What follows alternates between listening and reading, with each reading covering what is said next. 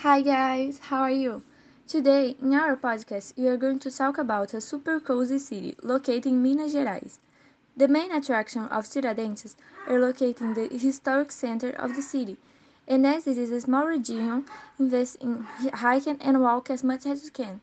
It's the best way to discover charming shops, beautiful colonial houses, and those beautiful photo angles.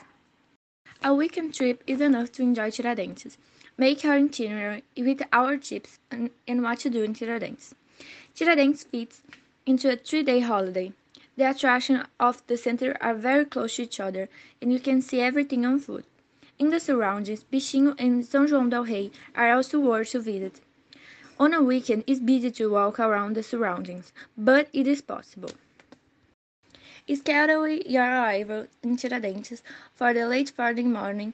After lunch, take a first walking tour in the historic center. In short circuit, you can see the Chafariz de São José, the houses on Rua Direita, the Igreja de São Rosário, and Matriz de Santo Antônio.